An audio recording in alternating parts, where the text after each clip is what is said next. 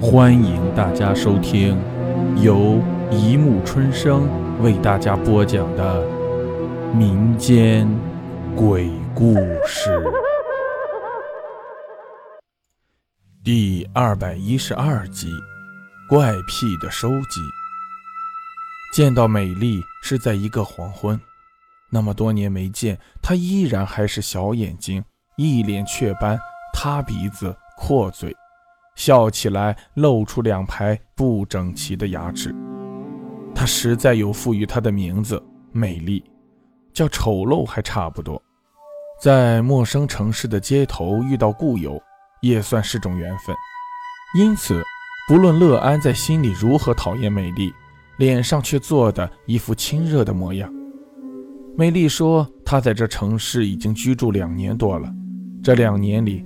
发生了几起单身女子失踪案件，他诚挚地对乐安说：“我家虽然简陋，却也安全，总比外面强些。”乐安心底思量一番，出差报销的毕竟有限，去美丽家住一夜还能省些钱，于是半推半就地跟美丽去了她家。一路上，美丽不断夸乐安长得美。特别是一双眼睛水灵灵的，人见人爱。美丽叹息：“若是我有这么美的眼睛就好了，那还不得迷死人？”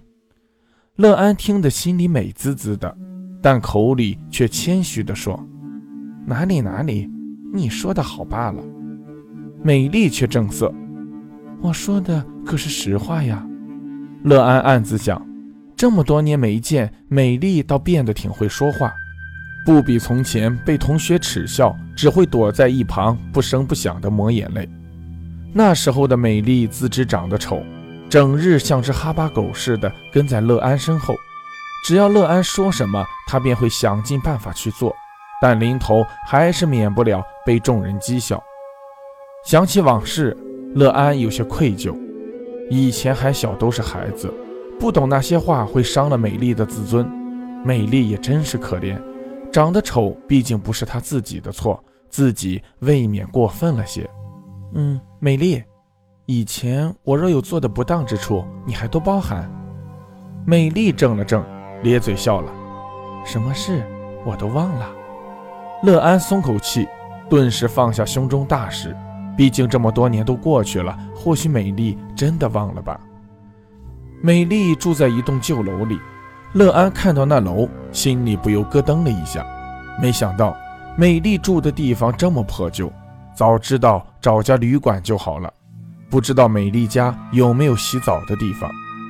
一旁的美丽好像看穿了他的心思，笑着同他解释：“别看外面旧，里面还挺干净的，各种设施一应俱全。”事已至此，他也只得硬着头皮跟美丽上楼。一路上去，楼上不少人家都空着，似是搬走了。美丽家住在六楼，打开房门的时候，乐安几乎担心窜出只耗子来。但出乎他意料的是，屋子真像美丽所说，很干净，很整洁。玻璃茶几上还摆着一瓶红玫瑰，开得热热闹闹。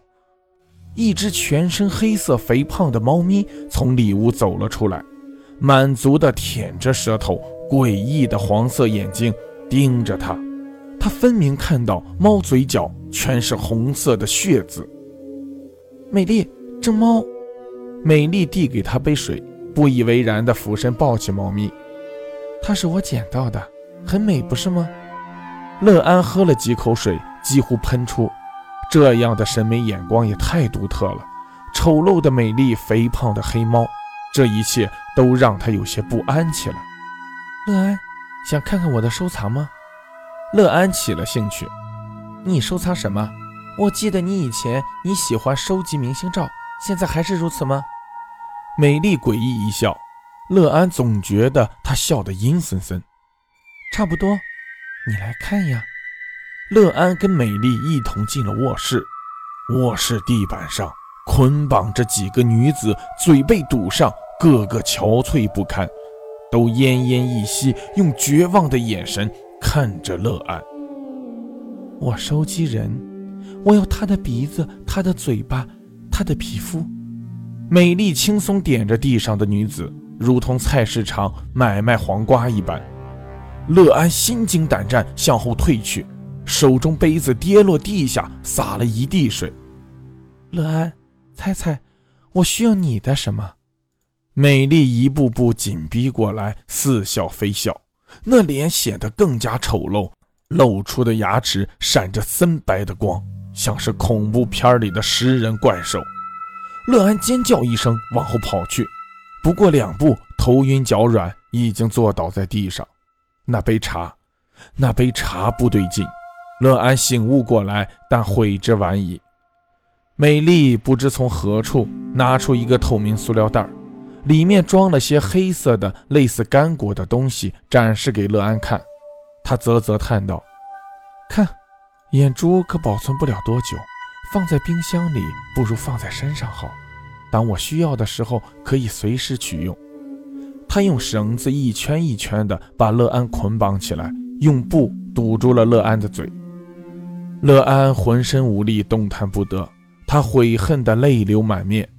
泪眼朦胧间，他瞥见床底森森白骨，黑猫正舒适地待在那里。黑暗中，眼眸如鬼火般阴森，嘴里不知咀嚼着什么东西。医生，对了，我要找医生给我动手术，把他们最美的都给我换上。美丽一边嘟囔着，一边到外间打电话。乐安隐隐听到美丽说：“李医生，马上来。”有人会过来吗？乐安闪过一丝希望，希望有人能从疯子手里把他救下。几乎等了快一个世纪，终于有人按响了美丽家的门铃。一个身穿白大褂、戴口罩的女子提着个箱子走进了美丽家。乐安努力地用嘴呜呜地叫着，企图引起对方的留意。从半敞开的卧室门可以看到，那李医生飞快地瞥了眼卧室里。发现乐安的求救，会意的轻轻点了点头。乐安松了口气。李医生把箱子里的东西一件件取出：手术刀、手术钳、针筒。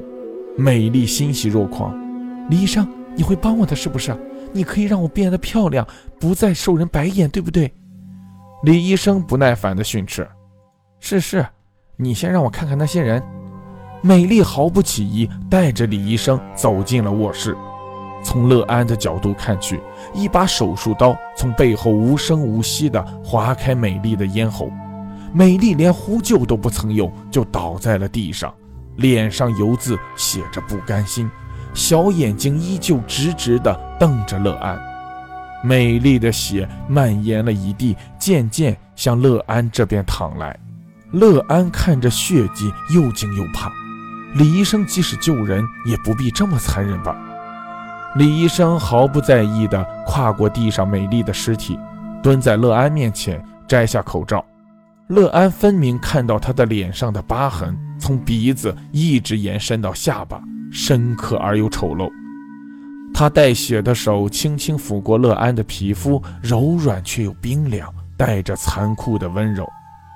李医生脸颊上终于露出了满足的笑意。多好的皮肤！我等了这么久，终于等到了。床底的黑猫踱步到他身边，眼光贪婪地打量着他，舌头舔舔嘴角，阴阴地叫唤着。好了，故事播讲完了，欢迎大家评论、转发、关注。谢谢收听。